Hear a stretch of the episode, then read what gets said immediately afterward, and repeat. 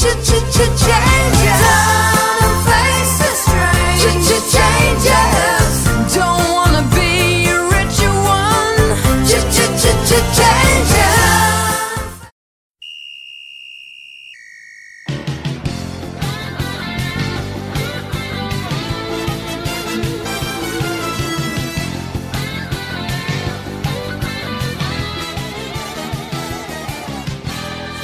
Pongan atención, pues se acercan ya.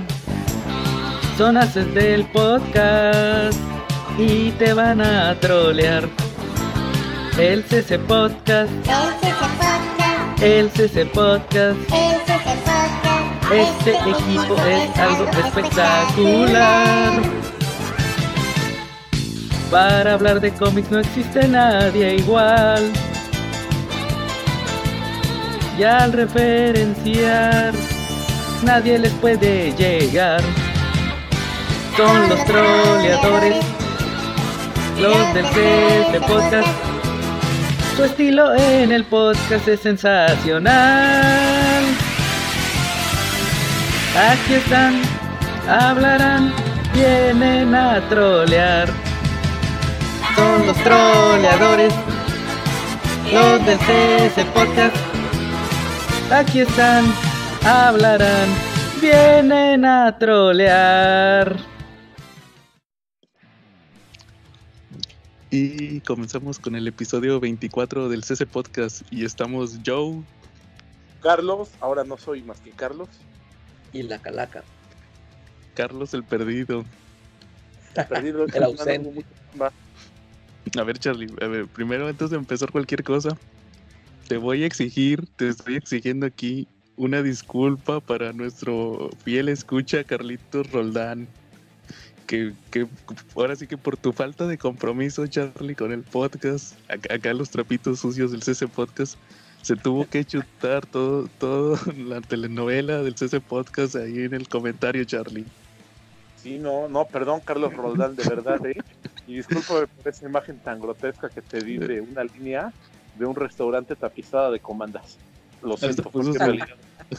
hasta puso su imagen de Michael Jackson comiendo palomitas. No, no fue mi realidad Claro. durante toda la semana.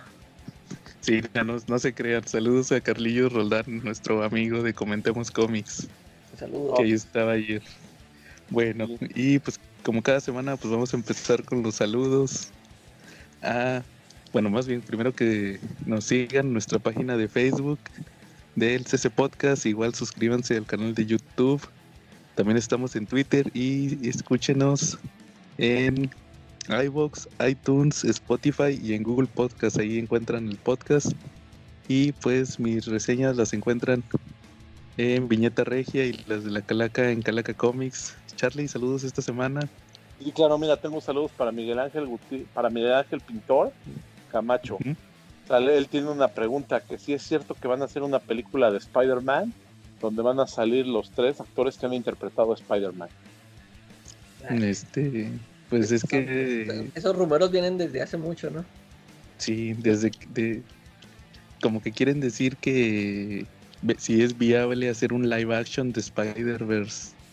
Eh, A mí me ha tocado ver imágenes falsas de pósters de la de Doctor Strange, la nueva. La de Sí, Doctor claro. Strange 2.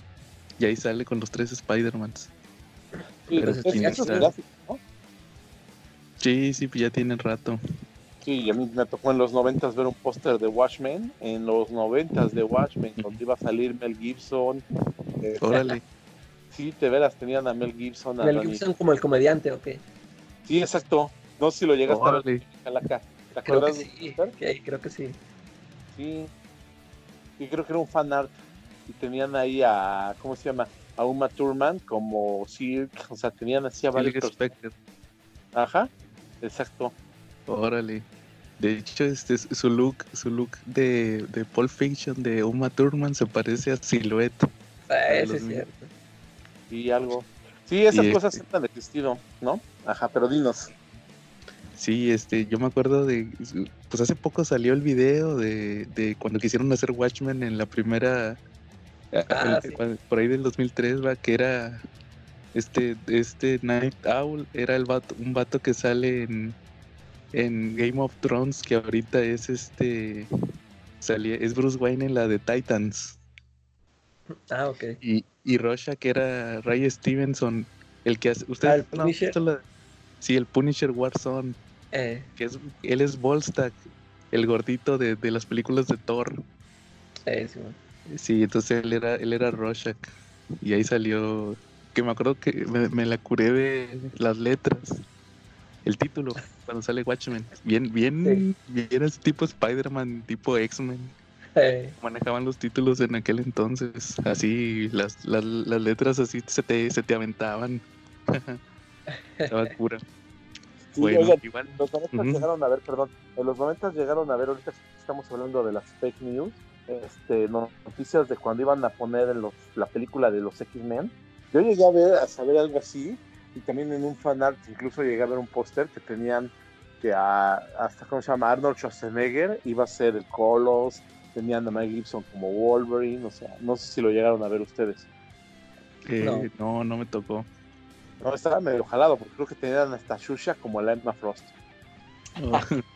Yo supe, Que hubiera sido que- una buena Frost, ¿no? Shusha, la brasileña, la novia de Ah. Pelé, la güera grandota alta, la del programa Ah. Sí, es cierto. Pero ya ves que se, se- se hacían muchas chaquetas mentales en aquel entonces. Yo lo que sí supe, Una de esas que dices con la Shusha vestida con la ropa de Emma Frost. sí, yo me acuerdo ¿No? que en aquel entonces, sí, sí, Charlie. El, el que siempre supe que decían era este Patrick Stewart, desde que estaba en Star Trek, Sí. que siempre decían que él fuera el profesor X. y se les Ya hizo. Y sí, sí, sí, sí se les hizo que, que él fuera el profesor X.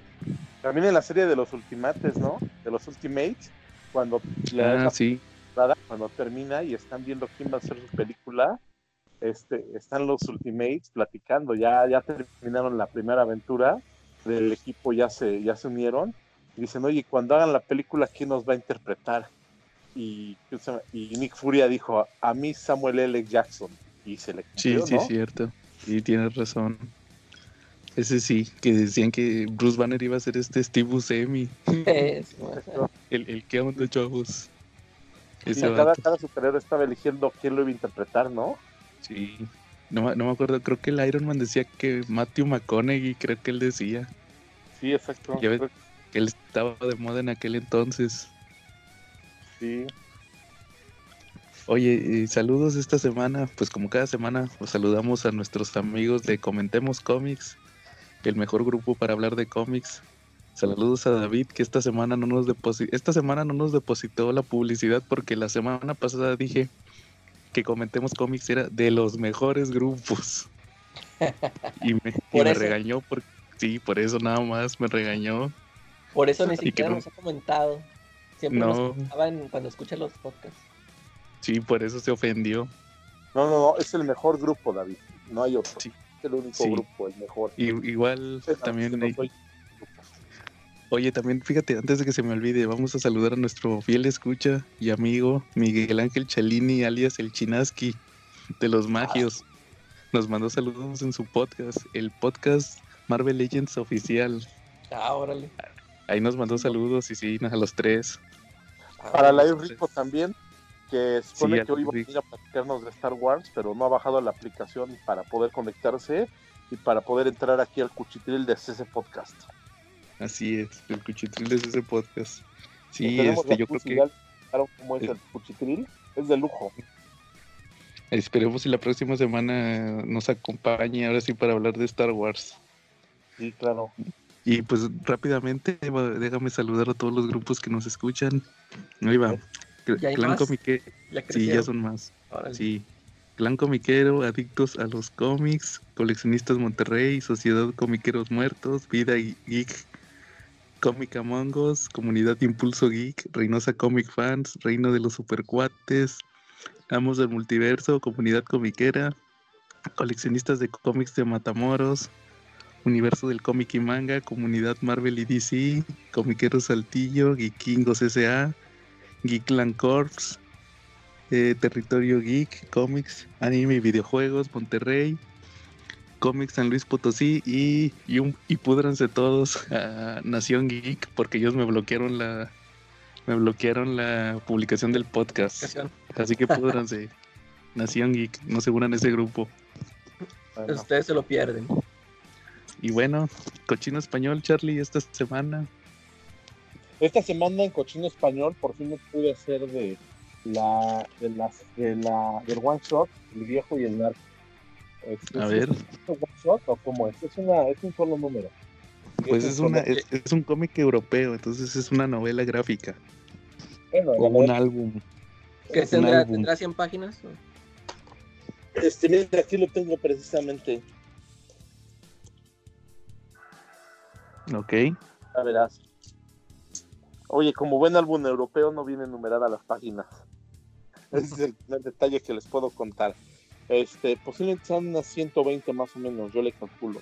¿En cuánto te lo echaste? Este, pues como en unas 25, 30 minutos, porque de repente vas y regresas. A mí me pasa mucho que cuando estoy leyendo un cómic, este, lo leo y pues, paso de corrido y de repente pasa algo y me regreso a, a seguir la historia, ¿no? No sé si a ustedes les pase, pero yo generalmente me aviento entre 25 y 30 minutos en leerlo. ¿Cómo Sí, ya te- pues, dependiendo de más o menos cómo va la historia, es lo que se tarda uno. Sí, exacto. ¿Y, y de qué va la historia más o menos, Charlie?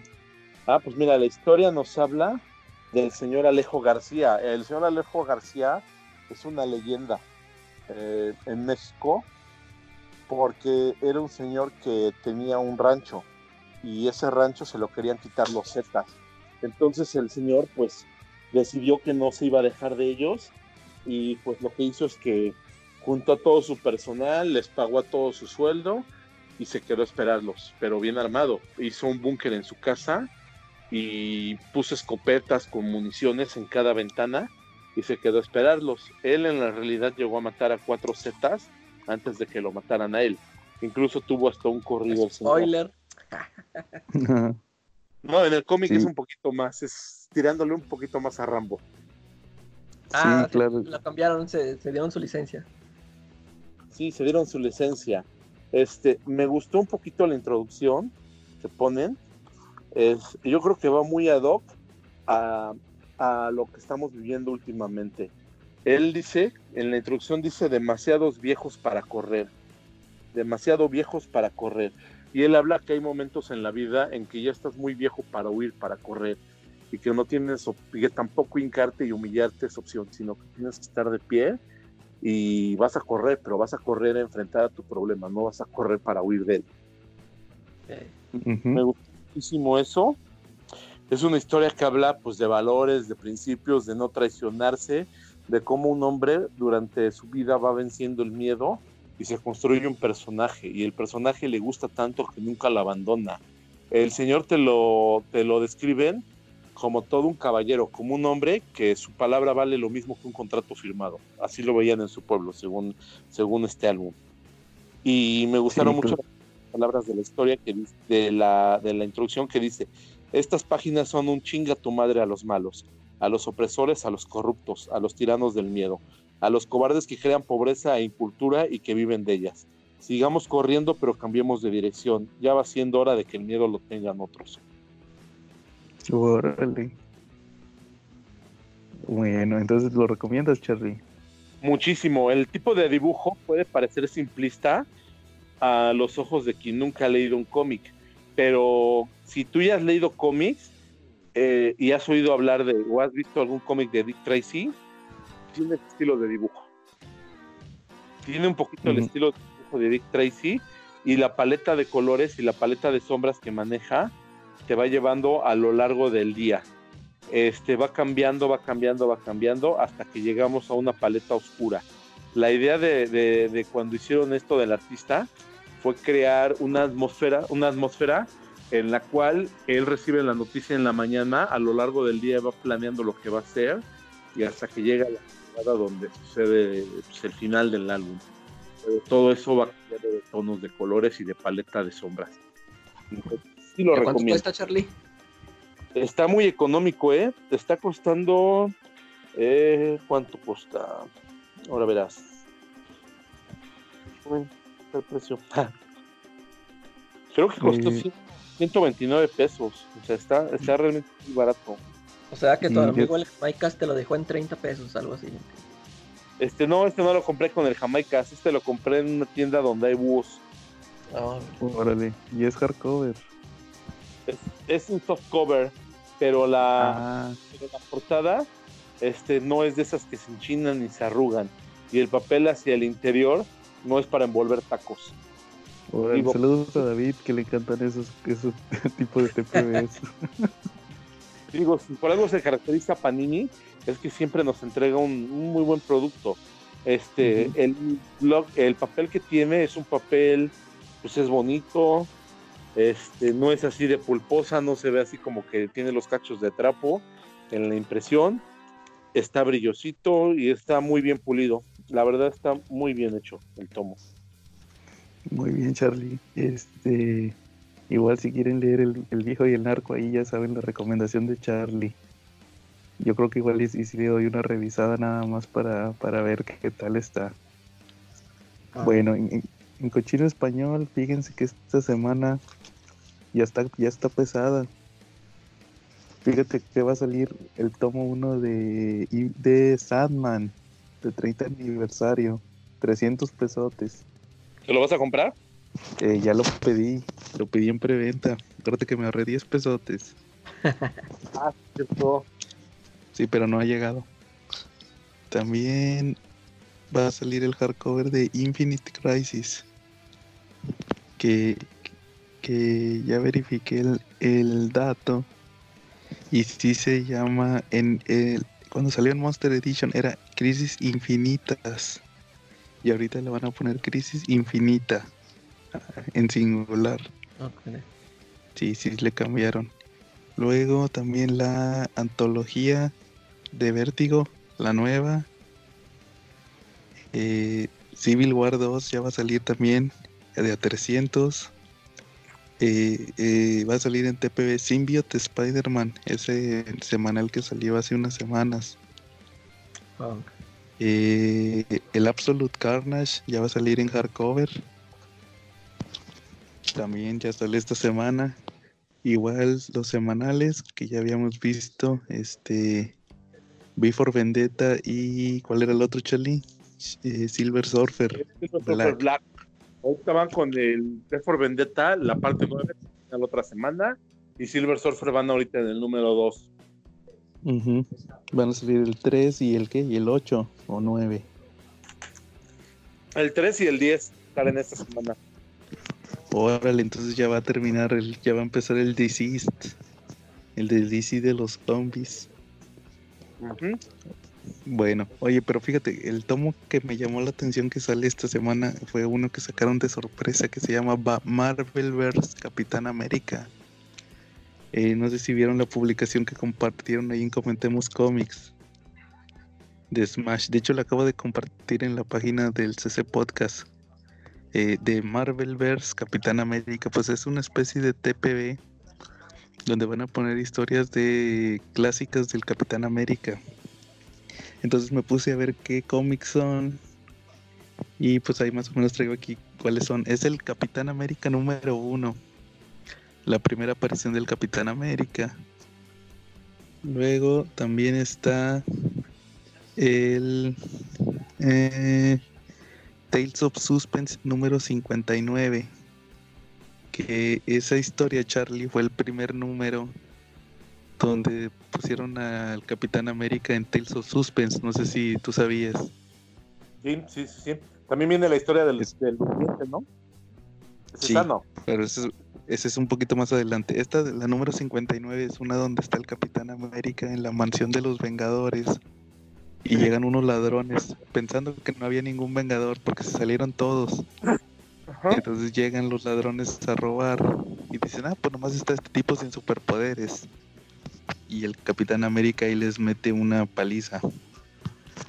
También es el, 60 y- el 63, que es el origen, el, el Tales of Suspense 63 es el origen del Capitán América. O sea, otra, otra vez el, el Capitán América número uno, pero ahora es Stan Lee con Jack Kirby. vuelven a contar el origen del Capitán América en el 63 y luego el 60, luego también trae del 66 al 68 que son los tres números donde aparece el Red Skull que son historias que pasan en la Segunda Guerra Mundial y es cuando aparece contado por Stan Lee y Jack Kirby cuando, cuando aparece Red Skull.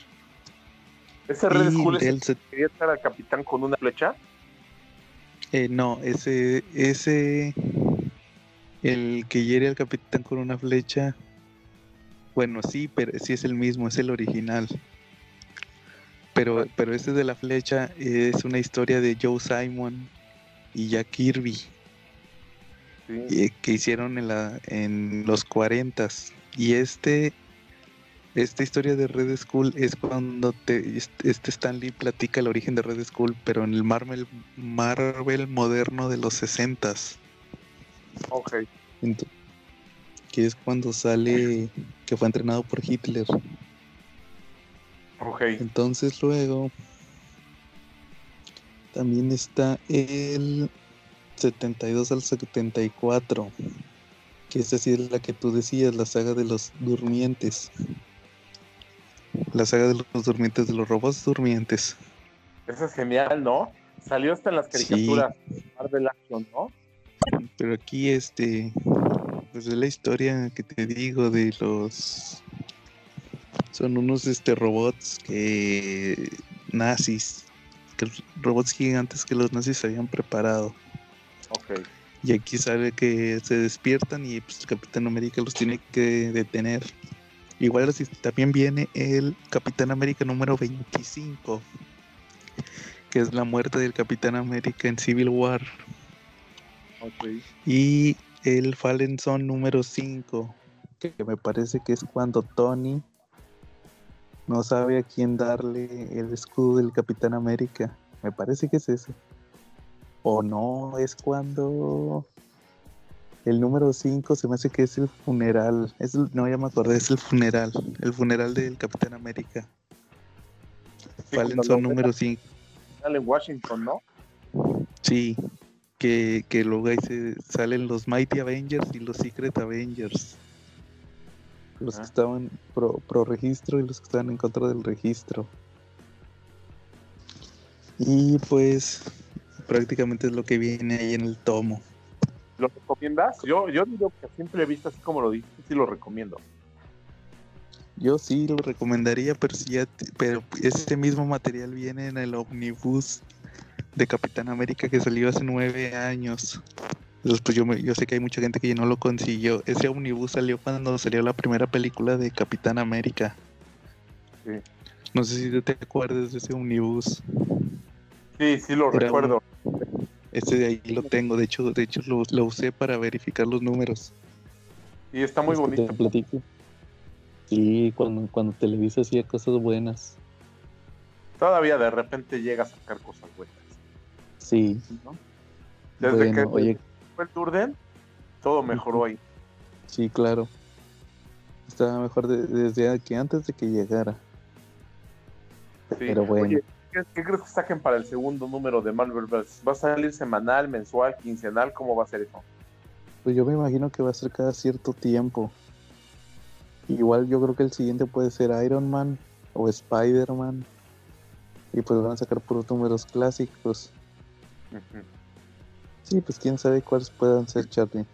Pero pues más o menos por la cosa. ¿Y en inglés existe eso? No, ¿En inglés fíjate, existe eso? ¿O son, o es un refrito de aquí, o es algo así de Televisa? yo creo que no, en- ya lo chequé en inglés y no existe. Es un refrito de Televisa, pero si te fijas es puro repollo. Es puro material que ya habían presentado antes. O sea que por igual y podemos esperar que nos va a presentar, pero números de, de ¿cómo se llama? De cosas que ya han publicado. O sea, van a publicar Iron Man, Spider-Man, Cuatro Fantásticos, que publicaron en Marvel Clásico en algún momento, ¿no? Sí, sí, te digo, este, prácticamente este tomo es como, es uno, como el omnibus de Capitán América, pero light, o sea, con menos material. Y la película de Sonic, que va mucho Ah. con el mundo geek. Ajá, ¿Y qué tal estuvo la película de Sonic? Pues mira, no te esperes una trama muy elaborada, es una película realmente para niños. Yo la fui a ver con mi sobrina, le emocionó mucho. Le... Órale, qué bien, Charlie. Y ¿Y de qué, verdad, qué tal está el doblaje de este youtubero? El Luisito Comunica. pues no es tan malo, no es tan malo, la verdad que, que me perdone Dios por lo que voy a decir, pero no está mal. La. Sí la Órale. libró. A lo mejor y con un poco más de, de preparación puede hacer mejor las cosas, pero no lo hizo mal. La verdad. Bueno, que también para actuar no es tan difícil. Sí. De, de hecho, me acuerdo que cuando. No sé si, te, si tú sí te acuerdes, este, cuando salió la película de Las Tortugas Ninja 2 Ujú. Para Vivo y Rocoso, agarraron a Wherever Tomorrow y, y, y su hermano, Ah. eh, que hace videos de películas. Ellos eran Vivo y Rocoso. Entonces, este, pues ahí hicieron el doblaje. Entonces, este, pues estaba más o menos la película igual. No le, no le metieron sus sus chistes. Pero, pero pues igual ahí más o menos sí se oía rara la película. Y Más porque pues son gente que no tiene. Preparación No. para eso. Sí, claro, igual al wherever, al wherever le tuvieron que modificar la voz. Creo que los ayuda mucho, los ayuda mucho la, el tipo de películas que son, porque no son Sí. películas que, que para hacer los personajes, los ponen en personajes claves que no necesitan muchísima actuación, ¿no? Sí, No van a doblar nunca a Jack Nicholson sin preparación, eso es un hecho, no sí, van a doblar a sin preparación, van a doblar a un muñeco animado que pues, el muñeco con, con todas las con todos los adelantos que tenemos en la animación pues te hace el 90% del trabajo, ¿no? Claro. Sí, sí, pues es que realmente pues no hace nada. Igual me acuerdo el Andrés Navi, me acuerdo que cuando salió la de Teen Titans Go le dieron un papel. Era Flash y, y al final en la película nada más tuvo un diálogo. Igual este Ramos, Ramos y Gantús, sal- según salen en la de Spider-Verse, A ver, Yo no la vi. lo que habrán sido peatones o algo así, ¿no? eran, sí, haz de cuenta, un- alguno que dice, oye, mira, sí, ya. Mira, yo nunca supe porque yo la vi en inglés. Son cosas, son cosas chistosas. Hay una película de James Bond eh, que grabaron aquí en México, es de los 80. pues, la recuerdo. creo que La- grabaron aquí en México y Sí. sacaban por todos de las revistas de espectáculos de esa época que el actor Sergio Corona iba a salir en la película de James Bond, que había hecho casting entre puta miles de actores y que él había sido el que tenía el talento para haberse quedado en la película. Este, no sé si ustedes llegaron a ver eh, este, alguna película de James Bond donde sale Sergio, Sergio Corona. Eh, la que sé que grabaron en México fue la de Licencia para Matar. Efectivamente, Y sí sale. sí sale, pero sale de botones. O sea, Ajá. su participación en la película es que cuando llega James Bond a un hotel, le carga las maletas y James Bond le da una propina y Sergio Corona le dice, "Ah, es gratis, señor. Acaba la ruta. Órale. Este, yo me acuerdo que el que sale es este Pedro Armendáriz. Él era el presidente. ¿Sale que en una de James Bond? Sí, es la de Licencia para Matar. Esa la grabaron aquí en México. Eh, También, ¿sabes quién también sale? U- ¿Ustedes nunca vieron la película de Mortal Kombat? sí, ¿No se la, acuerdan? la La primera. era, sí, la primerita. Que sale la chava, bueno, no sé si se acuerdan, una, la chava que hacía de Kitana. Ella sale en esa película de James Bond. Ella era la chica Bond. Ah, órale. Sí. Y ya nunca se supo nada de ella. De hecho, la, la que hacía de Sonya Blade. ¿Cómo ¿Era? Lisa Milano? ¿Era Lisa Milano? No, no era Lisa Milano. No me acuerdo cómo se llama. Este, pero no, eh, no me tenía un nombre medio parecido. Pero, pero no era Lisa Milano. Este, ah, y no, pues saben, esta semana yo fui a ver la de, ya saben, la de Alien. Ayer fui a ver la de Alien, Charlie. Oye, ¿qué tal? Oye, nada más déjame, nada más para terminar lo de, lo de ¿cómo se llama? Lo de Sonic. Ah, Este, Jim. Carrey, salió Jim Carrey de nuevo, Jim Carrey de nuevo. Tenía años de no ver una película. Y, Yo creo que este, desde, ¿Mande? desde Kikas 2, Sí, sí, añísimos de no ver. Pero Se le pues, botó la canica, ¿no? Se, se retiró un rato, se... Como que se fue de... Se retiró un rato de actuar y luego ya andaba ahí este diciendo puras sandeces, no sé. sí, algo así anda- supe. andaba con teorías de conspiración, ¿no? Y quién sabe, estaba, estaba- yo, yo vi muchos videos de él diciendo puras cosas sin sentido. Sí. Eh, Yo siento que, que es un buen villano. O sea, sí salió, sí salió muy bien en su papel de villano chiflado, le queda bastante bien. Yo no sé si porque esté chiflado y no le cuesta trabajo actuar o porque es un actorazo, pero le quedó súper bien el papel de villano chiflado. Órale. Sí, la verdad le da mucho lucimiento a la película. Este, pues termina en que posiblemente va a regresar. Va a regresar para la segunda parte. Y vamos a ver también como spoiler a otro personaje de la familia de Sonic en la segunda película. El, ¿La el de zorrito, Ah, el amigo de Sonic. Pero ¿Cómo se llama? Está divertida. Agarren a un sobrino y llévenselo a ver la película. Se van a divertir como chamacos, la neta. Eh, la, la chica que hace de Kitana se llama Talisa Soto. Ah, mira. Por eso, por eso, por eso te confundiste con Alisa, porque es Talisa. Ok. Y sí, ella, ella fue la de licencia para matar. Ahí se hizo famosa. ah. Bueno, oye, si te decía que ya, pues fui a ver, ya saben, Alien. este Alien, el octavo pasajero. En, en, en una función que hizo Cinemex ahorita en el fin de semana. Oye, de ¿qué hecho, tal to- la película en el cine? Se ve bien. Era una versión eh, en HD, bien. Nada más que creo que Alien tiene el mismo problema de las precuelas de Star Wars. Que luego sacaron las precuelas y las naves se ven más avanzadas que las de Alien que se supone que fue después. Sí. Eh, igual, te digo, se, se ve bien, no le veo nada malo a la película. Este, la neta, eh, ya tenía rato que no veía a Alien. De hecho, de hecho, la que pusieron fue es una versión del director. La versión del director donde se ve que, fíjate que me llamaba la atención porque yo no me acordaba de ese, de una escena y resultó que esa escena nada más la ponen en la versión del director. Es al final, al final Ripley, cuando ya va a explotar la nave, encuentra a sus compañeros. Hubo unos, haz cuenta que hubo unos compañeros que mató el alien. Y ahí Sí. mismo los encontraron. Y hay otros compañeros que, que ya no los encuentra. Se pierden. Entonces los encuentra en el nido. El alien ya había hecho un nido.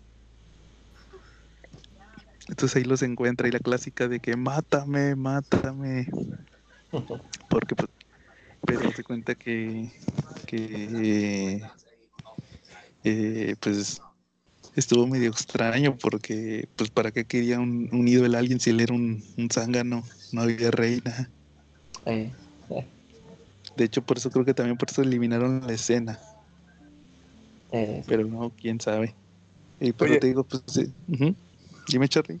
Ahorita que dijiste que tiene el mismo problema de las precuelas de Star Wars, las se ven más avanzadas que las, la- que las, que las de la vida real, ¿no? Ahí lo explicaron porque en Star Wars sí explicaron por qué las naves de la precuela, que la precuela se ve más tecnológicamente avanzada que las que los siguientes. Sí, sí supe que supuestamente que porque el imperio estandarizó todo. Sí, No y si suprimió tecnología y como estaban en guerra civil, pues todos los gastos que eran como para desarrollo de tecnologías fueron solamente a líneas militares, ¿no? Sí, como, como, como ya era todo muy militar, ya no, ya no era tan ostentoso. Sino de que pues ya nada más este, con que fuera así, este, con que sirviera, por eso. Sí, claro, por eso las naves dejaron de ser tan, como te digo, así ostentosas. Eso te lo ponen en Star Wars. Aquí en Alien, pues las naves, las que salen en Prometeo, y en la de Alien Covenant, que son precuelas, pues se ven más acá. Más bonitas, más cuidadas, más. Sí, y, y en cambio, pues acá se ven, se ven menos acá. Que se supone que son más avanzadas, pero se ven todas sucias. En la de no, pues digo, eh, la película me parece que envejeció bien. Está chida. Igual se la recomiendo si pueden, si pueden eh, verla nuevamente, pues sí se lo recomiendo. Igual la próxima semana va a salir Alien 2. Van a poner Alien 2, Aliens de James Cameron. ah, este, ¿la vas a ver también? Sí. Sí, ya tengo mi boleto. No, pues felicidades, ¿eh? Es, es algo que se debe de ver. Y en el cine. Sí, sí, claro. De hecho, yo, yo, yo si hubiera, si Hubiera podido nada más escoger una, hubiera escogido Aliens. Pero, pero no, pues dije, no, pues voy a ir a ver las dos. Y digo, pues por eso, la próxima el sábado, ojalá y ve, eh, si no tengo algún contratiempo, ahí voy a estar viendo Alien, Aliens. Y, y lo que no me gustó fue que, ¿sabes cuánta gente estábamos en la sala? ¿Cuántos? Uy, no. No, éramos como, como 10. Mal de sospecho. Pero rico ver una película como. Y nada más era una función, yo, si pusieron varias funciones. Fíjate que originalmente era una, una el viernes, una el sábado y una el domingo, a las 8 de la noche. Pero llegando yo al cine vi que abrieron otra una hora después, o sea, una a las 9. Eh. Entonces, este, pues yo me imagino que estuvo el viernes, bueno, en el cine donde yo voy estuvo el viernes, sábado y domingo a las 8 y a las 9. Pero yo cuando vi que abrieron una segunda función dije, no, puta, pues a lo mejor se les vendió, se, se, se llenó la sala. Porque de hecho fue una sala pequeña, de 100 asientos. Y nada, resultó que, al final resultó que estaba, entré y nada más había tres personas. Y ya cuando salí, este, o más bien cuando se terminó la película que me levanté, yo creo que éramos como 10, máximo 12. Yo también sospecho también que porque estaba subtitulada. Sí, lo más probable. Sí, maldita gente huevona. y oye, es que esas películas son para. Digo, la de Sony, como la fui a ver con mi sobrina, este, pues todavía las vemos dobladas, pero yo calculo que en un año más y ya la voy a jalar a películas subtituladas, porque pues tiene que aprender a leer rapidito, ¿no? Y a razonar lo que está pasando. Eso es un buen ejercicio mental. De hecho, ese, cine al que fui casi no pone películas en inglés. Casi todas son subtituladas todas. Pues ya es muy común en, casi todos los cines ya le están haciendo así, ¿no? Ya ponen muy pocas funciones subtituladas. Sí, entonces este yo creo que también tiene que ver eso de que la gente no está acostumbrada a que la gente que acude a ese cine no está acostumbrada a, ver las películas en inglés. Fíjate que yo el año pasado vi Capitán Marvel en ese cine y la vi en inglés. Yo las de Marvel todas las he visto en español en el cine. Ya hasta que salen en ya hasta que salen en video las veo en inglés. Pero la de Capitán Marvel sí la, sí la alcancé a ver en inglés en el cine. Y, pues para hacer una película de Marvel igual nomás habíamos como 10 personas en el cine. No, pues sí era eso. Sí, yo creo que sí tiene que ver eso de que la gente no quiere leer. Sí, pero las películas suenan así. Se me hace como que la estoy viendo en Canal 5, ¿no? Claro, no, pues de hecho, y, de hecho hasta eso, pues Alien, Alien y Alien 2 tiene un buen doblaje. Sí. Sí, o sea, sí, cierto, de hecho, así las, así las vio uno, así con el dobladas ahí cuando las pasaban en la tele. Sí, o sea, eso a mí no me molesta verlas, o sea, hasta es más, hasta me, hubiera estado chido verlas en español. Eh, y con esa, que no le hayan cambiado el, el doblado. Eh, es que el problema que te digo, que como era versión del director, ah, sí. Entonces, como tiene escenas agregadas, ahí sí de huevo la tienen que poner en inglés. Pero bueno, no, no importa. Y, pero sí, ahí los recomiendo. Igual se pueden ir a ver Alien 2. Y luego creo que va a salir.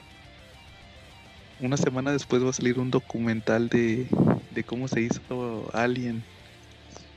Órale, Ese, está ese sí no compré. Ese sí, ese no compré boleto. Porque todavía no sale. Eh, Oye, ¿y Pero- qué película les ha gustado más doblada que, que es subtitulada?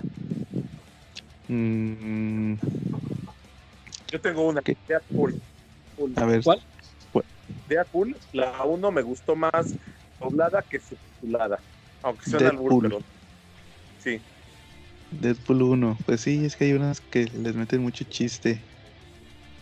¿Cuál, cuál será? Mm, una que me haya gustado más en, en español que en inglés.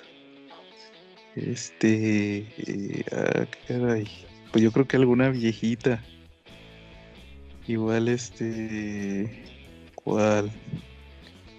No, pues yo creo que lo, lo dejo de tarea, Charlie. La próxima semana te digo. A mí por lo general ¿Tú, las, las animaciones. Ah, sí es cierto. las animaciones a mí sí me gusta verlas en, así en español. Casi, casi no me gustan en inglés, como, como que siento que sí le dan buena personalidad este, en el doblaje. Sí, muchas veces. Sobre todo las series que ya conoces. Sí, Sí, que ya, Por ya ejemplo, te Toy Story a la mejor. ¿Cuál, Charlie? Toy Story se la, es más fácil verla en español que en inglés. Es más familiar. de, sí, de hecho yo creo que nunca las he visto en inglés. Ni yo. En inglés, en, en inglés es el Tim Allen y el Tom Hanks. Eh, sí, como que Sí. se acostumbra uno a las voces y ya, ya no le gustan las, no me gustan las en inglés. Los Bueno, Simpson a mí me suenan muy extraños cuando los veo en inglés. Cuando los veo en inglés, sí como que los siento raros. Es falta de costumbre, ¿no? Ándale, sí. Sí, todos esos. este, mu- y muchas series, por ejemplo, los X-Files, todas esas que las vi en español, así, así me gusta verlas, me gusta verlas en inglés.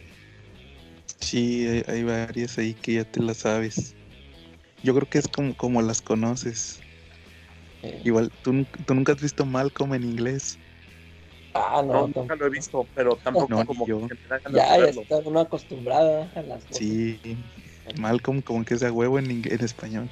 Eh, Bueno, muy bien. ¿Cómo ven si pasamos al tema principal? a ver, vamos.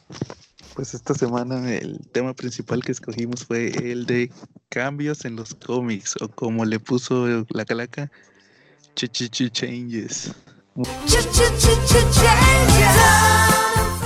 Bueno, pues sí, prácticamente lo que queríamos hablar era de cambios en los cómics a lo largo de los años. Entonces, pues, ¿cómo ven? Eh, fíjense que el primer cambio que yo traía aquí fue la imagen que puse para promocionar el episodio, que es Wolverine. Y de, de hecho, él ha tenido muchos, ¿verdad? Muchos cambios. y es que como pues, en el caso de Wolverine, como su pasado estaba, su pasado era un lienzo en blanco, puedes meterle mucha, muchos cambios. Cada, cada escritor traía sus ideas. Sí, a mí lo que nunca me gustó fue que lo justificaban que porque le borraban la memoria. Eh, Entonces el, el, el este Wolverine ya estaba, tenía borradas de memoria sobre borradas de memoria. O sea, Sí. capas y capas y capas de borradas de memoria. Como que abusaron de eso, ¿no? También. sí. Que cada rato. Entonces podían hacer lo que quisieran. En el caso de Wolverine, en Fatal Attractions, le borraron, eh, más bien le quitaron el adamantium. Y entonces al final pues, se pone ahí en el cuarto de, en el, de entrenamiento, en el salón del peligro, se pone a entrenar y al final para por instinto saca las garras y todos se quejan de que no manches, todavía tiene garras porque todo, todos pensaban que sus garras eran implantadas y de adamantium. Y nada, resultó que, que porque de hecho lo había dicho en algún, en algún cómic, recuerdo, de los primeros de X-Men decía que sus garras eran implantadas. Y nada. Sí, de, hecho cuando sale en su primera aparición con Hulk, o sea, ni siquiera lo presentaron como mutante, ¿no? Creo que nomás era alguien... Creo que hasta los mismos creadores decían, no, yo, para mí la idea que yo tenía era que si fueran, o sea, que, que no fueran garras que, que trajera ahí implantadas, sino como que eran del guante, eran parte del guante. Sí, de hecho, me, fíjate, me estoy, acordando que creo que en uno de en uno de los primeros números de X-Men dice eso también, que son el guante, que le dicen, le hacen un comentario. Oh, pensé que tus garras eran del guante. ah, pues es, en los que estás leyendo tú, ¿no? El que acabas de comprar. Sí, que me llegó esta semana después de dos meses. Eh. me llegó el tomo con los primeros números de X-Men. Sí, este, algo así le dicen. Todavía no ha llegado ese número, pero, pero no, yo me acuerdo de hace unos años que lo leí. Eh. Pero también, este. Y, pues todos se sorprenden porque resulta que sus garras eran de hueso. De hecho, también acuérdate en Weapon X.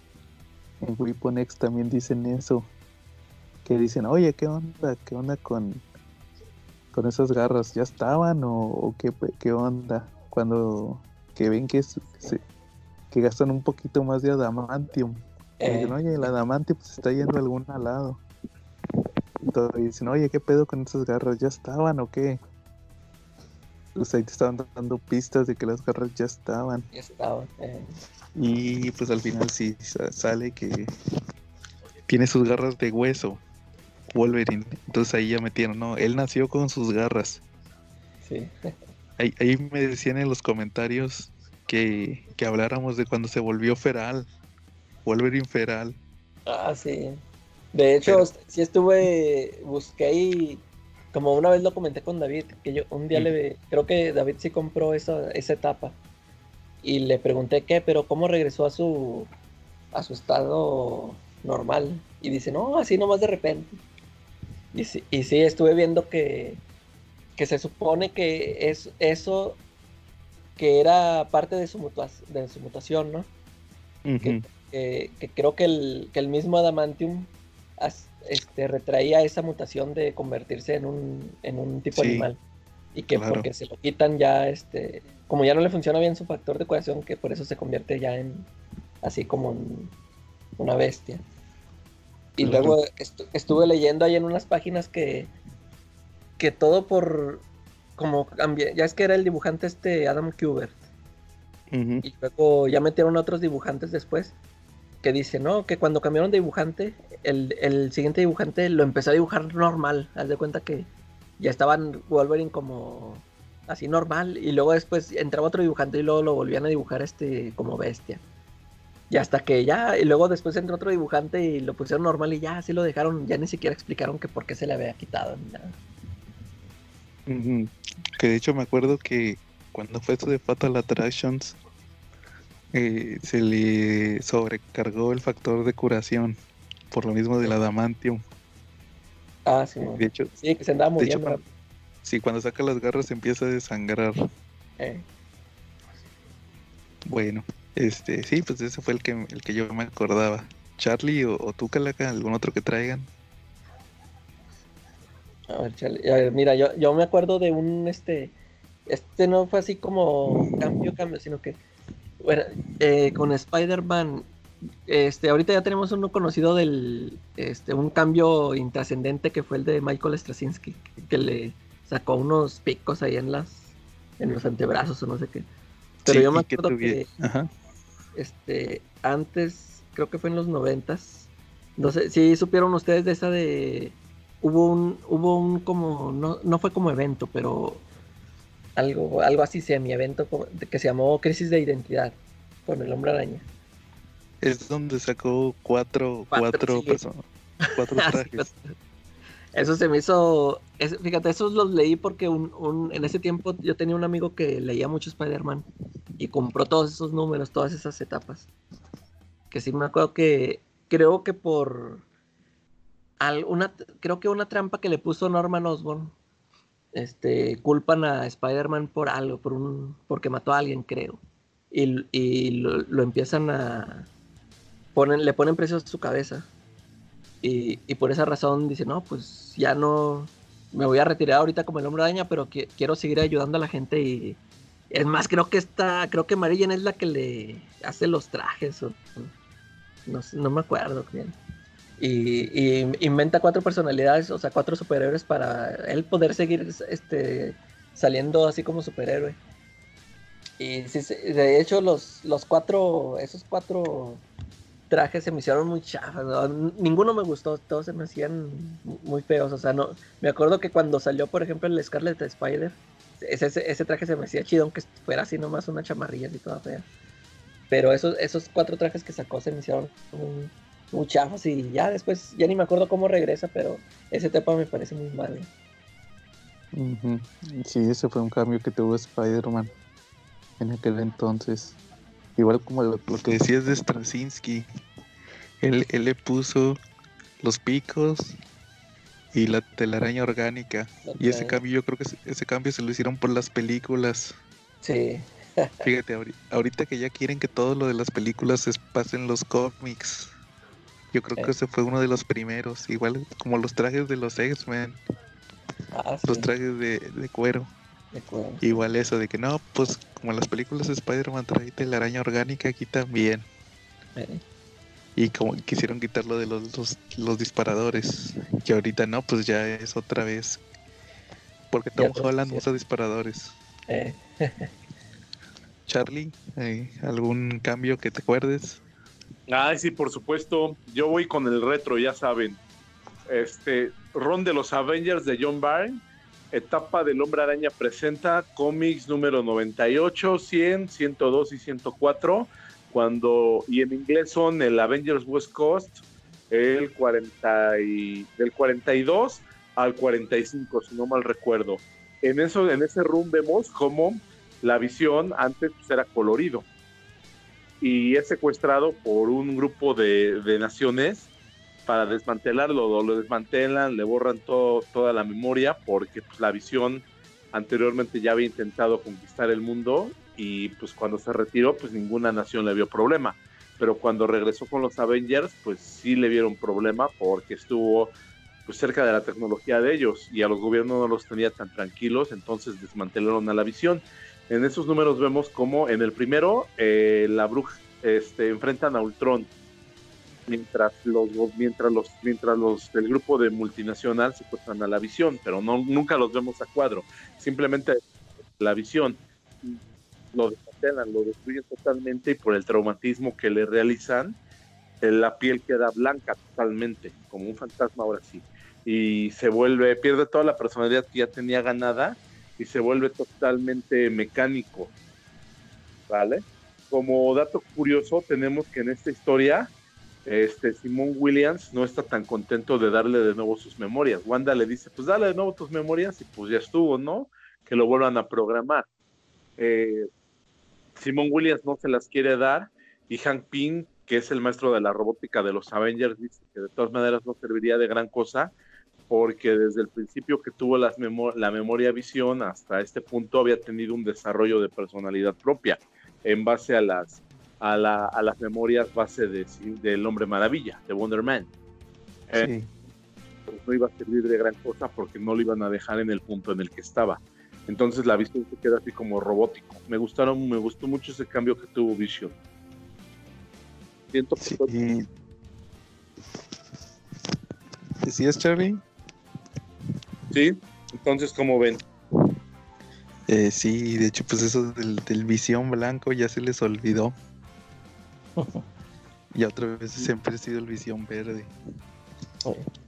Una bonita que dio para la, escarlata, de más oscura que escarlata. Este dio para que desaparecieran los hijos de la bruja escarlata, que eran parte del demonio pandemonium. Fue buena época. Sí, sí, te digo, igual los West Coast, que, que ahorita los estoy leyendo, ya ves que compré el, también el Epic Collection de los West Coast Avengers. Claro. Bueno, y otro que yo traigo, fíjate, este no lo, este no lo traía para el tema principal, pero trae una buena comparación de cambios. Fíjate, esta, eh, esta semana que fue el aniversario de Fantástico me compré un trade de Batman. que es el trade de Son of the Demon. Este trade trae tres historias de Batman de Ra's al. Eh, trae el Son of the Demon, que es donde esa historia donde, donde Talia, donde Batman se casa con Talia y queda embarazada, pero luego resulta que pierde el bebé y luego resulta que esa historia lo usó Morrison para para la historia de, de Damian. De ahí salió Damian, según esa historia. Ya en los cómics de Morrison, este Batman dice que Talia lo drogó. Que lo drogó y acá no, acá estaba bien contento casado. aplicó, aplicó la de no me acuerdo, tú me drogaste. Bueno, también trae otra historia que se llama Bride of the Demon, o sea, la novia del demonio. Esa sí no la he leído. La de Son of the Demon ya la había leído yo hace mucho. Y la tercera historia es una de Dennis O'Neill con Norm Fogel que se llama Birth of the Demon, el nacimiento del demonio. En esta historia está chida porque se trata de que pues, está Batman cancelando todos los pozos Lázaro que se encuentra. Ya Ra's Ghul estaba muy deteriorado, muy deteriorado porque pues porque no se puede curar en los pozos porque Batman los está sellando todos. Entonces al final eh, eh, resulta que va a dar al primer pozo que creó Ra's al. Y ahí se encuentra con Talia. Entonces Talia lo que hace es que le cuenta la historia de, de Ra's. Entonces en ese número vemos el origen. Vemos el origen de Ra's al Ghul escrito por Dennis O'Neill, que es su co-creador. Entonces, entonces este, ahí vemos la historia de cómo se convirtió Ra's al Ghul en, el terrorista que es, cómo empezó, cómo creó lo de los pozos, cómo tomó poder. Pero eh, ya cuando Talia termina de... Casi todo el número es la historia de Ra's al Ghul. Cuando va a terminar el, el cómic volvemos otra vez al, al presente. Y Talia o más bien Batman le pregunta a Talia, oye, ¿qué, qué onda con, contigo? ¿Tú cuántos años tienes? 200, 300 años. Y ella le dice que, que no, le dice, no, yo nomás tengo, tengo menos de 30 años. Y como ese cómic lo escribieron en los noventas, principios de los noventas, ella le dice que, que Ra's al Ghul conoció una hippie en Woodstock y que ella era la mamá de Talia. Dice, no, pues mi, este, mi padre conoció a mi madre en Woodstock y ella era una hippie asiática que tenía ascendencia asiática y africana o algo así que se parecía mucho a la primera esposa de Russell Ghul. Ahí sale la primera esposa de Russell Ghul sale en el cómic de en ese cómic en la historia del pasado. Y dice, no, pues, y, lo dice, mi mamá se murió de una sobredosis. Y le dice Batman, oye, ¿y por qué tu papá no la revivió? Y le dice, no, pues no, no, no creía que era digna. Bueno, entonces eso dicen en los noventas, porque esa historia la hicieron en los noventas. Pero si me regreso a la primera historia, la de Son of the Demon, la de donde tienen el bebé, o donde iban a tener al bebé, ahí están peleando con un eh, ex amigo de Ra's al Ghul, que fue el causante de la muerte de la mamá de Talia. Y como ese cómic es precrisis, ahí te dicen que no, pues que Ra's al Ghul sí quería mucho a la, la mamá de Talia y que se murió y que la mató el otro villano y que que, que Ra's al Ghul este, se lamentó mucho, ¿verdad? Acá entonces ahí fue un cambio. Porque en realidad este en uno era la esposa y en el otro era pues nomás una hippie que se encontró. Pero sí, este, igual las dos historias son muy recomendables. La de Son of the Demon y la de Bride of the... No, perdón. Son of the Demon y Bird of the Demon. Igual chequenlas por el arte porque en la de Bird of the Demon es Norm Fogel. Muy chingón su arte. Igual este, está entretenida. Ahí, ahí se pueden darle una checada. Sí, se las voy a checar porque Yo me acuerdo que esa de Son of the Demon sí, nada más, nada más me enteré por lo de lo que dices de Morrison. Nunca, Sí, nunca yo la también leí. me enteré. No, yo tampoco, yo me enteré también igual por Morrison. Es más, pues la- el trade que tienes es portada de Andy Kubert. El de Son of the Demon. Eh, Eh, no, no me acuerdo. es que yo me acuerdo que ese Son of the Demon es, trae una portada así pintada, pero esa, esa, la- esa la dibuja Kenny Adams, la de Son. Eh, no, es este. Ay, ¿cómo se llama? Creo que es Matt Wagner, o creo que él le escribe. Por- porque Pero- yo me acuerdo que en la época de Morrison volvieron a reimprimir esa historia y le pusieron una portada de Andy Kubert. Ya ves que él empezó a dibujar por Morrison. Sí, y hizo la portada del trade, este, en, así, este, calcando la, la portada original del, del one shot. ese. Ah, no, mira. Ah, sí, sí, tienes razón. Es Andy Kubert. Es que, sí, nada más hizo la portada. ¿eh? Sí, del trade. El, eh, el Son of the Demon es eh, Mike W. Barr con Jerry Winham. Ah, Pero ese es, y la, y, pero la, esa es la, ¿cómo se llama? La historia original. Y la portada del trade aquí tengo que sí que es Andy Kubert. eh, Es sí, una sí me acuerdo que yo sí vi cuando anunciaron ese trade y sí me llamó la atención, pero no, nunca compré. Ya ves, ya ves que, salud Charlie. Gracias. Ya ves que en ese entonces, este, cuando salía un número de Morrison, de volada salía, no, que ahora está referenciando esta historia. Eh, Si te acuerdas. eh, sí. Igual así, así igual yo me enteré que, que estaba, que Damian era de esa de la de Son of the Demon. eh. Y ahí fue cuando ya la leí. Y, pero, pero esta de El origen de Ra's al Ghul, esta sí no la había leído, está muy chida. Está muy chido. Oh, y para checar. Ok. ¿Alguna otra? A ver, yo le voy a, le voy, le voy a contestar aquí a, a Carlos Roldán, que dijo que, que, que convirtieron a Spawn en blanco, no me acuerdo qué. Oye, sí, lo de Jim Downing o cómo Jim se Downing. llama. Sí. Ahí cómo Este, estuvo el pedo. Fíjate, eh, ya, ya ves que yo, yo estuve ahí en el, en el grupo de comentemos, comentemos cómics, este, reseñando así todos los números del Spawn, y creo que no llegué a esa etapa. Este, Ajá.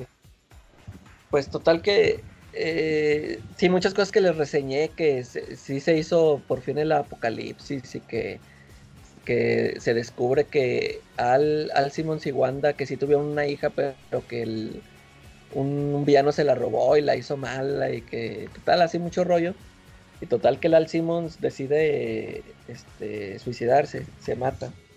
Para salirse del juego, así se llamó la serie Endgame. Endgame, que la dibuja Greg Capullo. Este, no, ese fue Wiles Portacio. Esa la dibujó Wiles Portacio. Ah, Y creo-.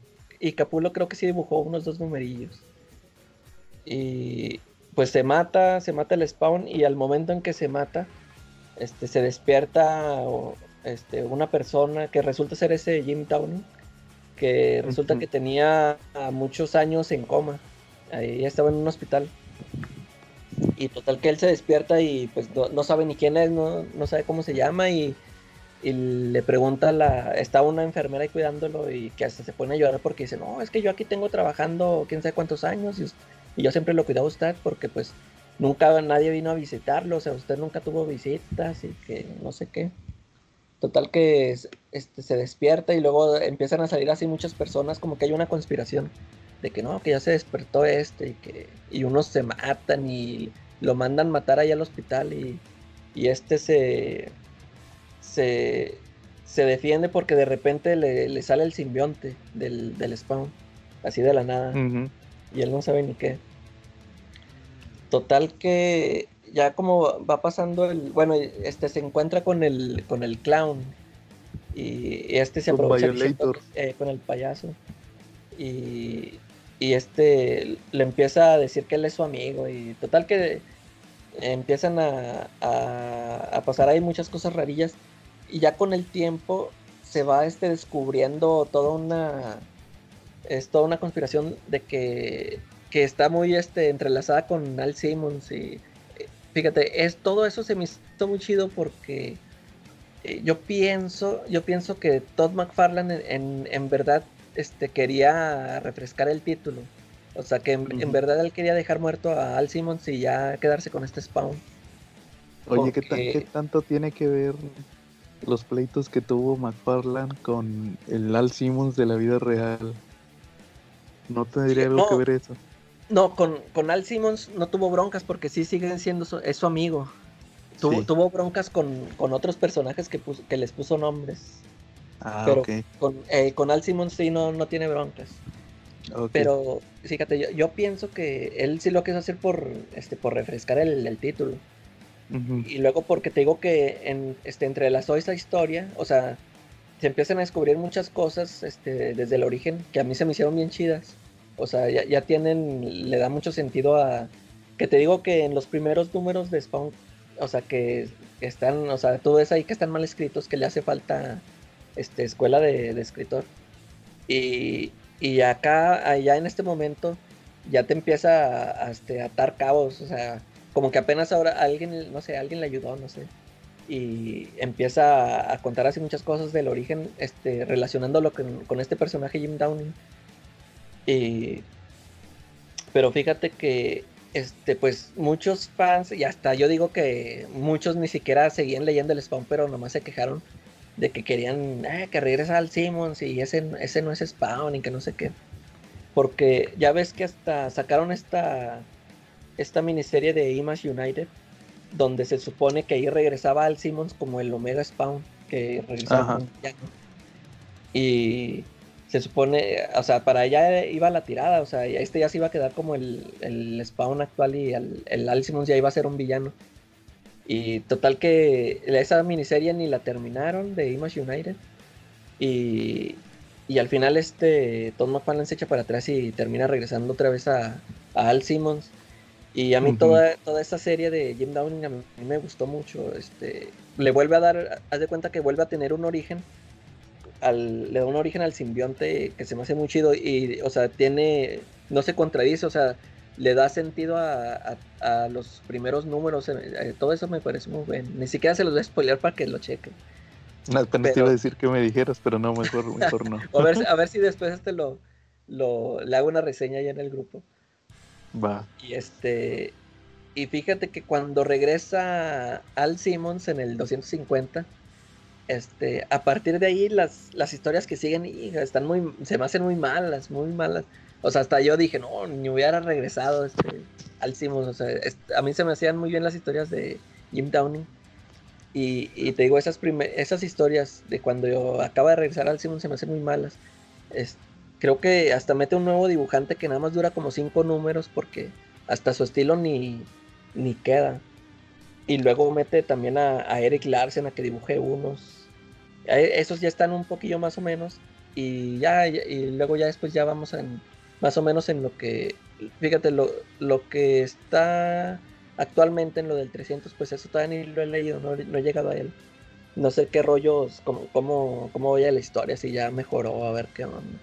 Pero sí pienso que fue un error este haber regresado otra vez a, al Simon, se hubiera quedado ya así con el nuevo ¿Tú dirías que fue tipo, fue un efecto superior de Spider-Man? Eh, ándale, ándale así. Ya ves que Superior Spider-Man a todo mundo le gustaba y cuando volvió el Peter Parker estaba de hueva. sí. y, se tardó y luego, otra vez. Y fue igual, ¿no? O sea, como que al principio muchos se quejaron de que no, está haciendo al hombre araña mal, o sea, muy violento. y luego después ya les gustó. sí. Y, ya, y ahorita que quisieron otra vez poner el Superior Spider-Man ya no fue lo mismo. Sí, sí, sí, cierto. Sí, creo que ahorita ahí sale todavía en inglés, tiene título. Sí, eh, sí, creo que sí le da un título. Sí, quién sabe. Charlie.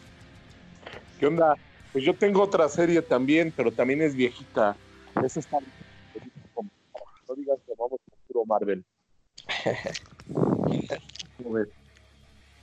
Starman, pues el original era un superhéroe que tenía una vara gravitatoria y se llamaba Ted Knight. Y tenía la vara que le a volar y lanzar rayos y toda la onda. pero la versión que me gustó más de porque a lo largo de los, de los años, este, fue el Starman como el cuarto, más o menos, era Will Python. Él estuvo en activo del 88 al 92, tuvo su propia, su propia serie, duró 45 números creo, y pues resulta que la historia nos narra a un joven pues, normal, promedio norteamericano, que va de campamento a las montañas, y pues cuando está acampando le cae un rayo. Y, despierta con poderes. Puede volar, este, maneja la energía, es como un Wonderman, pero creo que también lanza rayos. ¿Sale?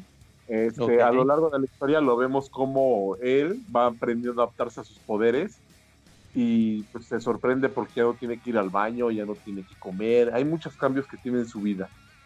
Y me gustó muchísimo esa versión. Aparte la dibujó Tom Lyle. Él también dibujó a Spider-Man durante algún tiempo y se me hacía espectacular realmente su dibujo. Ah, fíjate que eh, en Spider-Man a mí no me gusta él. No, no. lo vi en, no lo vi en Starman, pero en Spider-Man no me gustaba. Es bueno, es bueno. No es un Todd McFarlane ni es un Eric Larsen, pero pues es bueno, se defiende el chavo. Y en, y en Starman era muy bueno, ¿eh? deberías darle una oportunidad. Eh. Órale. Este, ese, héroe. Ajá. Ese Starman pues, murió, combatiendo a Eclipso en el 92. Pero hay teorías que dicen que en realidad él, él no murió combatiendo a Eclipso, sino que había muerto desde que le cayó el rayo y el rayo que le cayó era la esencia de Starman 3, que era un príncipe, el príncipe Gabrín, creo. Eh, todo esto, todo esto es, antes del otro Starman, el, el de James Robinson, ¿no? Sí, ya después hubo otro Starman que fue el hijo de, de Ted Knight, ¿no? Creo que era Jack Knight, algo así, ¿no? Sí.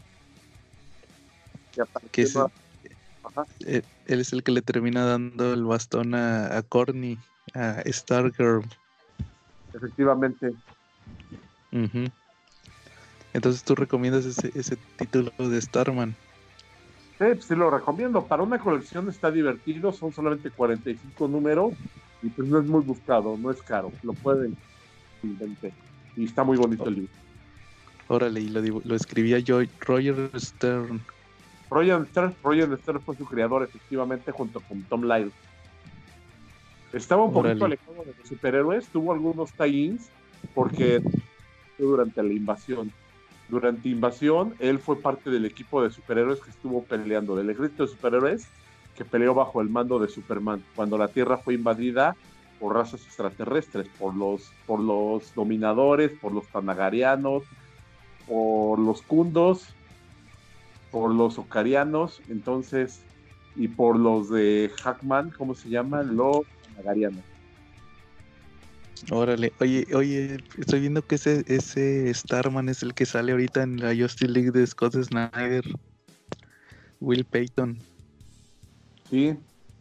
Es el que sale ahí. El que no usa la. Como dices, e, ese no usa el, el cetro. No, ese tiene el poder en sí. Sí, órale, no sabía que era él. Va a ver, a ver si reviso esa serie de los ochentas, ya me interesé. Órale. Muy bien, Charlie. Bueno, yo el, yo el último que traigo hoy es el Ch Changes es en, en Swamp Thing o más bien en Black Orchid. Fíjate que en la miniserie de Black Orchid que escribió Neil Gaiman con este, ay, ¿cómo se llama? El Dave, Dave McKean, exacto. Eh, hacen un reboot de Swamp Thing porque remeten que para empezar le hacen el cambio a a esta, ¿cómo se llama? A, Black Orchid le crean su identidad porque no tenía identidad, nadie sabía quién era. Ahí se llama Susan Thorn, Thorn de, espina, porque pues era Black Orchid, o sea, poderes de planta. Y lo que hace Neil Gaiman es que mete que Black Orchid o Susan Thorn más bien era compañera de la escuela de Alec Holland y de Pamela Isley. O sea, Alec Holland Swamp Thing y Pamela Isley este Poison Ivy, Hiedra Venenosa. Eh, Y, Y amigos. y su maestro Todos eran amigos. ¿Cómo Charlie? amigos de la familia verde, ¿no? Todos. Sí. Y su maestro era Jason, su maestro en la universidad, el que hizo que todos fueran científicos de plantas. Era el gigante verde. No, más o menos, era Jason Woodrow, mejor conocido como Floronic Man, el Ah. villano de Swamp Thing. Y entonces, pues cuando, cuando ahí lo meten en, en Black Orchid. Y se supone que cuando el primer villano que se topa Swamp Thing, cuando lo escribe Alan Moore, es Floronic Man. Y pues no dice nada de, oye, tú eres mi maestro. O, sea, soy yo, soy Alex, su, su alumno. Entonces, pues ahí se, se sacan esa jalada que todos se conocían. Al final, ahí hay, hay una parte, haz de cuenta que hay una parte donde se topa el, el, el Black Orchid de Neil Gaiman es un clon de, de Susan Thorne. Entonces ella ve una foto de Susan Thorne con sus amigos. Y dice, no, pues voy a ir a buscar a mis amigos. Y, va a Arkham. eh, Y en Arkham se topa a, a Pamela, a Hiedra y a Jason Woodrow. Que de hecho desde, desde que lo escribió Alan Moore, Jason Woodrow está encerrado en Arkham. Entonces, este, pues ahí se la los topa. Y al final se topa a Swamp Thing. Y pero pues, Swamp Thing ya no era Alejo Alan, era el Swamp Thing que, que era planta. eh, Y de hecho la embaraza. Está cura porque según le hace cuenta que con la mano, con su mano de Swamp Thing, le, le hace como una herida en el estómago. Le mete la mano así, como que le atraviesa el estómago y saca unas semillas y se las da. Y le dice, no, voy a plantar estas semillas. Hace cuenta que lo que hizo fue como que la fertilizó eh, o la fecundó. No, más bien la fecundó Mírala. y luego y ya se las da en la mano y ella se va con las semillitas y las planta y salen gente planta. Y cuando, cuando se va volando Black Orchid, llega Abby Arkane, la, la pareja de, de Swamp Thing, sí, y le dice, oye Alec, ¿quién era ella? Ah, dice, era una vieja amiga. ¿Y, y qué quería? Y le dice, ah, le di bebés. Así. y se queda y le dice, nomás le dice la Abby Arkane, oye, creo que tenemos que hablar seriamente de eso. sí, sí, pues se me hizo una jalada en su momento. Que ahora resultaba que todos eran amigos. Bueno, muy bien. Que, ah, por, que, que- por cierto, en el Injustice, en el año 3, a- a- a- ahí usan a, Hiedra Venenosa para contrarrestar a, Swamp Thing. No sé si ya lo leíste, ¿no? En el año 3 no, No, te digo que me, me quedé en el 2. en el 2. Sí, Sí. estaba. Lo sacan. Es que yo había comprado dos tomos. Lo, lo dividieron en dos tomos. Eh, Sí. Eran las ediciones de Televisa. Y me quedé Sí. como a la mitad del segundo. Sí, no, Sí. el, el año 3 ya es el de la magia. Sí. Y sa- vale la pena. No, no está tan chido. Están chidas. A mí me llamaba No, la me- atención por Constantine. Sí, sale Constantine y, y, pues como sale Constantine sale Swamp Thing. Eh, Y hay una parte donde no lo pueden detener y de- pues, le hablan a, a Hiedra Venenosa. Y según que, pues viene siendo como su igual. eh. ¿A- ¿Algún otro que traigan? Yo que yo iba a hablar del ese Superman azul, pero la verdad yo ni no lo leí todo, yo nu- nunca supe en qué terminó ni nada de eso. Nada más, nada más recuerdo que leí al principio cuando le, o sea, cuando le empiezan a, a aparecer los poderes esos de electricidad. Y No, ni yo lo leí. no, no, fíjate que yo, yo los compré, creo que los publicó Vid, y los sí. compré, pero se me hicieron muy malos, este, ya no, no me gustó nada, o sea, no explican. Y a mí me llamaba más la atención cuando salió así, ahí que se separaron, que salía un Superman rojo y un Superman azul. Eso me llamaba la atención, pero la verdad nunca los leí, porque aparte creo que le, le metían este le metieron personajes de apoyo en ese momento así muy extraños. Uno, uno que andaba ahí con cuernos, no sé ni quién era. y que unos gigantes y todo así. Ya por eso ya no, le, no, no le seguí la pista. Eso estaba muy... Uy, no, estaba chiquísimo, ¿no? Sí. Que unos gigantes mayas milenarios, algo así. Ándale, milenarios, sí, gigantes milenarios. Bueno, si, alguien leyó el Superman eléctrico, ahí nos platican que acabó. Sí, yo, yo me acuerdo que hasta una vez, hasta yo compré un tomo de, era un crossover de la Justice League con los Wildcats. Y ahí andaba el Superman ese. Es más, está escrito, está escrito por Grant Morrison ese crossover. Y también se me hizo muy malo, pero fíjate, se me hizo muy malo. Y, de, el, y el dibujante también, también por el dibujo, creo que era creo que era Val y no me gustó nada el dibujo. No, no, no, no lo he leído. Quién sabe, ahí me pareció mal, o sea, como que, como que la trama era interesante porque meten ahí a este, ¿cómo se llama? También uno que tiene muchos años. Este, eh, desde la era... Ándale, Vandal Savage. Sí, lo, lo, meten a él y, o sea, como que la historia se antojaba interesante, pero como que no, no cuajo para mí. Va. Bueno, no, pues sí, como les digo, si alguien sabe, ahí nos platican que acabó ese asunto. Charlie, ¿algún Hugo que le otro? Gusta mucho Superman ¿no? y Batman, el que nos diga si es que nos ¿Quién? Está ¿Hugo? Hugo, ¿no? Saludos a Hugo. Saludos, Hugo. ¿Cómo ves? Hugo, el hermano gemelo de Bart. Ándale. Entonces, Charlie, ¿algún otro o ya terminamos? Pues yo creo que terminamos porque esto tiene que dar para otro, para otro programa después, no una segunda parte. A lo mejor no la otra semana, pero pues sí, luego hacemos un refrito de una segunda parte porque pues, no hablamos mucho de Superman, no hablamos mucho de Batman, no hablamos de Spider-Man, no hablamos de Thor, ¿no? No hablamos de Iron Man. Eh, sí, claro, tenemos muchos temas que, que va a haber segunda parte este año. Entonces hay que programarlo al Ch Changes 2. Ok. Muy bien. Entonces, este, si no hay nada más que agregar esta semana, eh, estuvimos Joe. Carlos, pensándolo bien, el cómic antiguo sí era mejor. y la calaca. Y nos vemos en la próxima. Vale, pues.